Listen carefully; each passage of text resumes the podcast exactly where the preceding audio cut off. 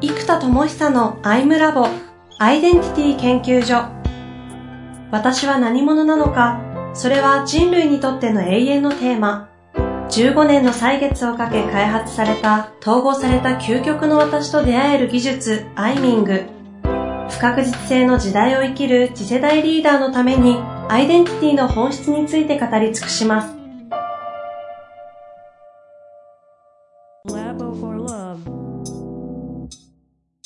問い資産の共有というものが、アイミングっていうのは実は問いなんですよ。問いのプロセスだから、問い資産を共有するシステムを社会に作ることが、実は創造性の根源を共有することになりますよね。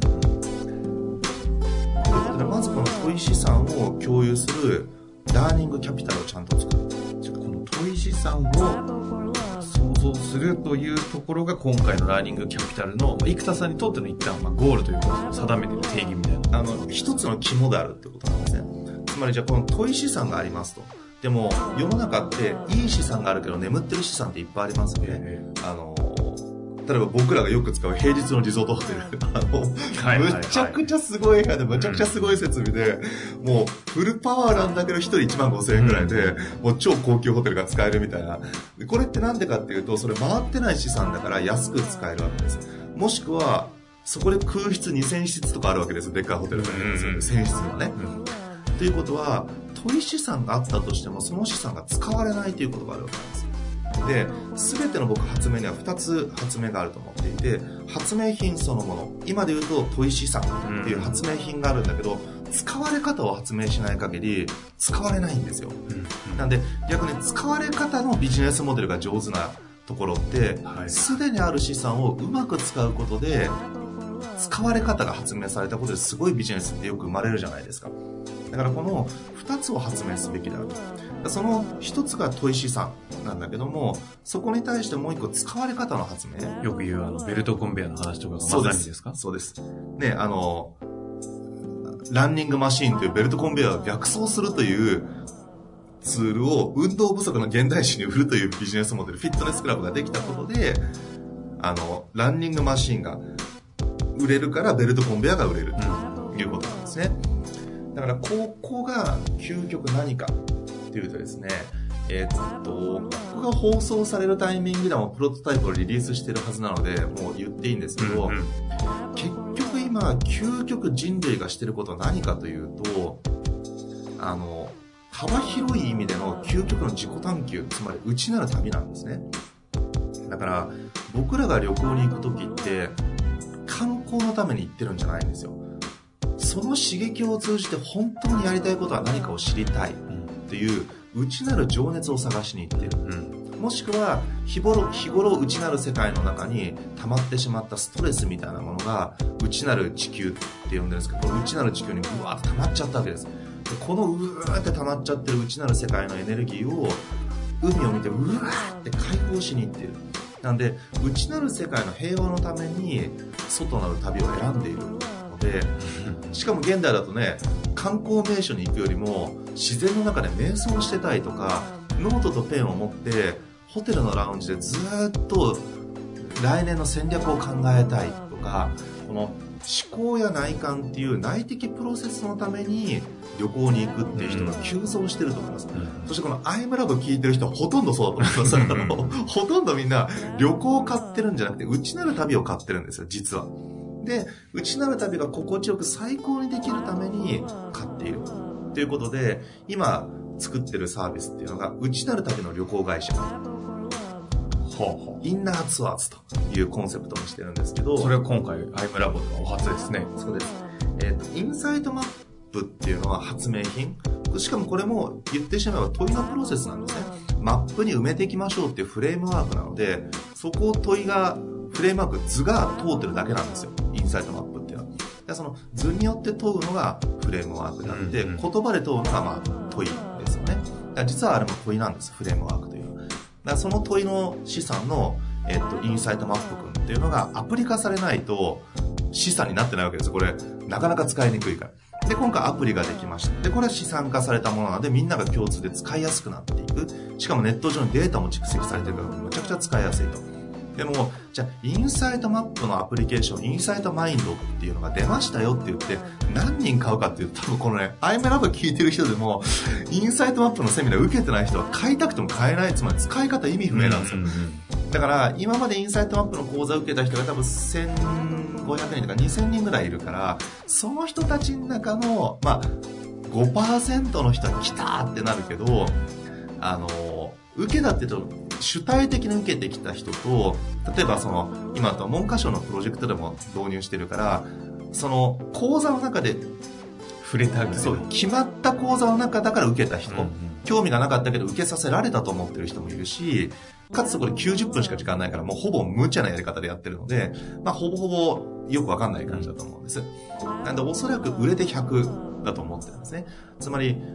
発明したもののクオリティは僕は高いと思ってるんだけども、ロジックも。だけど、まあ、使われ方が発明されないと、これは100個しか売れない商品なんですよ。で、内なる旅を世界中にみんな旅行く。でもリトリートに参加しちゃうと参加者のエネルギーに影響を受けちゃうんですね。だから僕だったら起業家とか人類の進化とか高い視座の人同士だったら熱いんだけど、なんか、なんつうかな、すごくこう、個人的なところで悩んでる人がいると、あの、僕が与えるモードで寄り添うよって気持ちで行くんだったらいいんだけども、本当に自分の人生のど真ん中を突き抜けて、本当に人類の進化を起こせるのかこれでみたいな問いをしてるわけですよ。その問いのエネルギーのところに、なんか人と関わる方が逆に難しくなっちゃう。うんうんだから僕の親友の総素人2人だったらそれはできるんだけども、なかなかね、ちょっとね、難しいんです。そうすると周りに気使うっていうのが逆に難しい。でもそういうリーダー層と行こうと思ったら時間が合わない。だから一人旅を世界中どっかに行った時に、例えばハワイのビーチで、このインナーツアーズにつなぐと、いわゆるレアジョブみたいな仕組みになってて、うんあの、オンライン上でセッションを変える仕組みになってるんです。インサイトマップセッションをできる人とつなぐと、それをハワイの中で、ああ、そうですね、それはイントよわーとか言いながら、バーッと喋るとマッピングしてくれて、で、それはソフトは向こうからやってくれる。後で自分でダウンロードすれば見れる。つまり、画面を見ちゃうと画面に吸い込まれちゃうから、意識がね、なんかね、うんって狭くなって頭がクッと硬くなっちゃう傾向があるから、画面を見たくないんです。それはもう裏側でパソコンで全部まとめてくれて、インサイトマインドで。で後でデータが来ます。録音データもダウンロードできますと。いう仕組みを作っておくと、世界中のどこに旅を行っても、内なる旅にアクセスがしやすい状態。で、提供者の方も、それは実はベトナムのリゾートでセッションを提供してましたってことも可能。そうすると、内なる旅を支援したい人も、内なる旅を世界中でしながら支援できますと。いう形になるので、時間も、しかもそれでそこそこのフィーが発生できる仕組み、つまりマーケットができないものって広がらないので、これを、まあ、イメージ年商1000万の人が100人作れれば10億ぐらいのマーケットになるので、いや、このぐらいは作れるなと正直思うんです。たった100人で。っていうのは作れるから、その人たちが時間も、まあ一応ね、1000万ぐらい年商があれば、自由度は高く、しかもこれがベトナムのリゾートとか、フィリピンのリゾート、アジアのリゾートだったらね、4、5倍の貨幣価値もしますから、もっと言うと、200万ぐらいをネット上で提供する仕組みだけ作って、1日1セッションやって、200万ぐらいがえー稼げてれば、実はそれって1000万ぐらいの価値として現地の生活レベルは持っていけるわけです。なので、世界中に、せっかくこう地球というすごいでっかいプラットフォームの上に僕らプラネットというプラットフォームですけど、あの、いるわけだから、しかもエネルギーが高いところの方が内観もしやすいし、うん内なる旅が圧倒的にしやすいわけですよ。なので、内なる旅を支援するコンダクターの人も、世界中の最高の環境で提供する方が、クオリティが上がると思うんですね。なんで、これを、世界中で、どっからでも内なるためにアクセスできるゲートみたいなものが、インナーツアーズという旅行サイト。なので、例えば、6回ツアーパッケージとか、あのー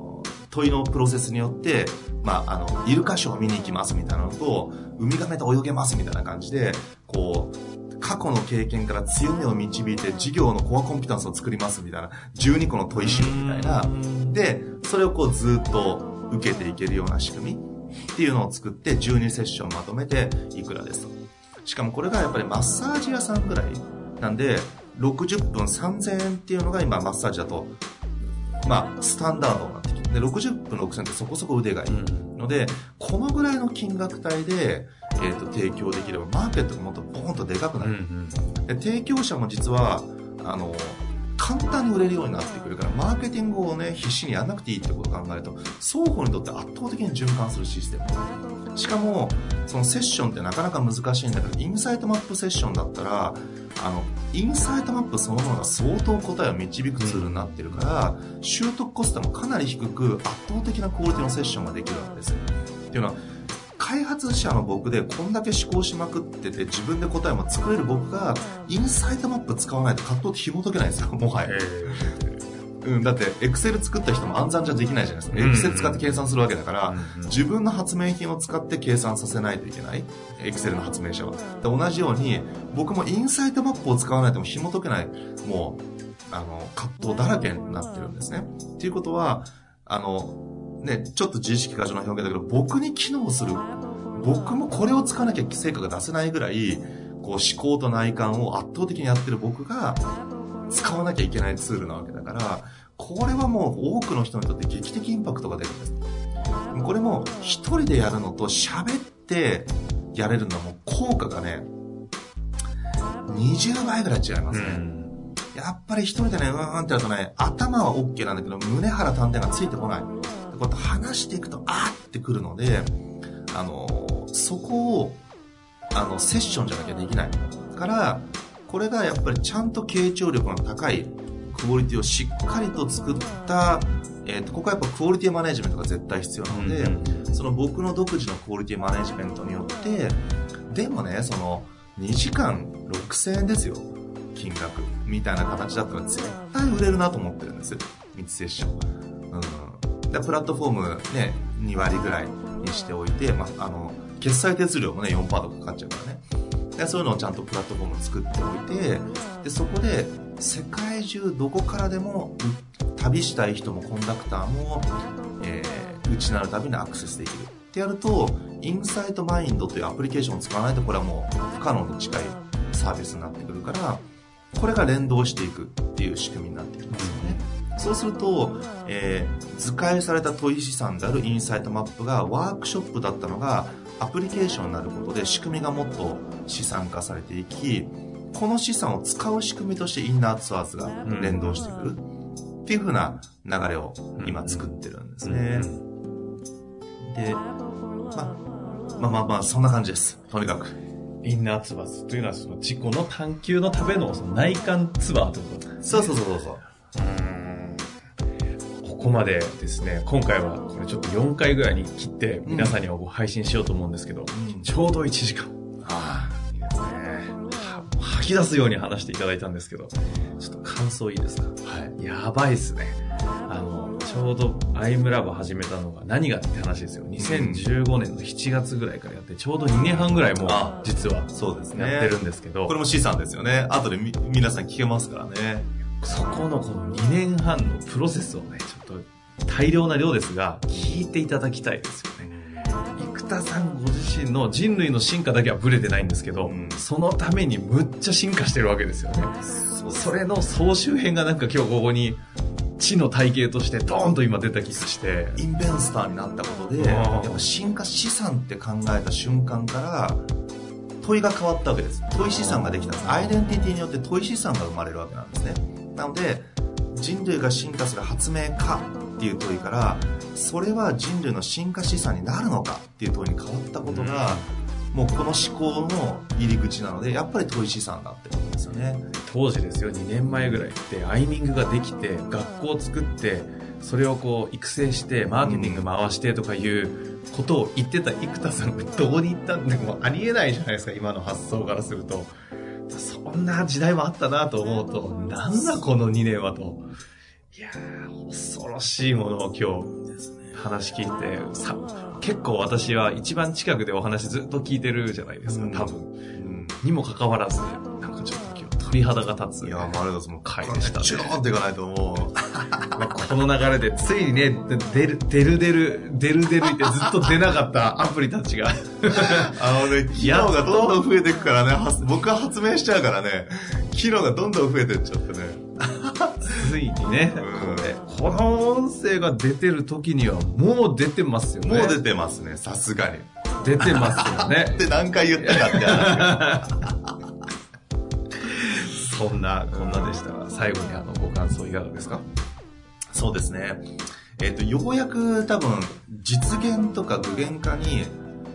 あの、ちゃんとエネルギーがガンと入ったのがこのインベンスターになってからなんです。やっぱジントレプレナーと結局ジェネレーターでいうと、ジェネレーターが圧倒的に強かったから、ジントレプレナーっていう起業家っていうのは、まだやっぱりうまく機能しきれてなかった。まあ、すでも、この期間、アプリを作るとか、自分で事業やるって決めたから、アプリを他社に作ってもらうんじゃなくて自分で作るって決めたから、これはまあ戦略上、事業戦略上正しいっていう意味では、最初に戦略を起動してから、あと発明家がまた発明してるから、まあ、ジントレプレナーはちゃんと機能してるんですが、このインベンスターになった時に発明資産ですね進化資産をかつジントレプレーナーの僕がビジネスモデルや事業システムとして展開していく。でかつリリーサーと呼んでる僕がこれからやる全てのセッションは教育資産化しようと思ってるので、それを教育資産化していくでそれをまたみんなが使いこなせるコミュニティのプロデュース文化の構築っていうのはプロデューサーになっていくからこれは一気にガーッといくのもやっぱまあ最初はビーイングですね。もうたまたまな爆笑流って入ったからこのでっかい人類の進化資産みたいなこととかそういう世界の数字とか200兆みたいな発想とかっていうのがもうできるようになってるこの爆笑流レベルだからあの200兆とかでもよしいけないみたいになってくる、でだからそれもやっぱそういう流れがあってインベンスターになれた。でやっぱりコアビーイングとコアロールが今の僕は多分完全体に近い今までの人生のいろんな僕がまだ分離してたところがそう。これがドンとつまり今の最高形。こっからまた新たな経験によってさらにいろんなものが出てきて分離して統合は繰り返すと思うんですけど少なくとも人生のあらゆる僕の能力や経験や関係あらゆるものがぐんと統合した統合体な感覚にまず内なる世界ですよここから出現できるか実現して社会的事故としてそういうふうに思われるかっていうのはまだですけども少なくとも内なる世界の完全統合に近い状態少なくとも今の状態の多いとには入ったと思うので、うん。このたまたまな爆笑流なインベンスターとして、まあ、ジントレプレーナーリリーサープロデューサーともフォーメーションを組んで突撃していくとおそらく本当にかなりのインパクトが出せると思いますのでぜひあのご報告できるようにしてですね あのこれがですねいやーこけましたよとかってのも十分ありますからね。そっちもそっちでそれは爆笑しましょう。あの爆発の爆でそっちは爆笑なんですよ。両方取ってるんですね。どっちに転んでも。爆心していくと爆心の爆に爆笑、うん。で爆ってほら失敗したら爆発ってことだから失敗したら爆発の爆笑だからどっちみち爆笑なんですよ僕の人生は爆笑なんですどっちみちというわけですね。はいというわけで、まあ次、放送がある時には、いろいろとまたね、現実が動いてるでしょうから。そうですね1ヶ月後の収録の時にはもう10個近くコンセプトとかサービスがリリースされてると思います今もう週に2つくらいリリースしますから 収録が間に合わなくなってきてるというこの開発速度。それもそれで、まあ驚きですが。いや、それも進化資産じゃなく、IT 資産とデザイン資産があるからそのスピードで出せるってことですね。キャピタルですキね。ャピタルです。というわけで、新しい概念もいっぱいありましたし、はい。いろいろ気づきがあったと思いますので、はい次回、ぜひまた皆さん楽しみにしていただけたらなとそうですね。ぜひ。ております。というわけで、菊田さん本日もありがとうございました。はい、ありがとうございます。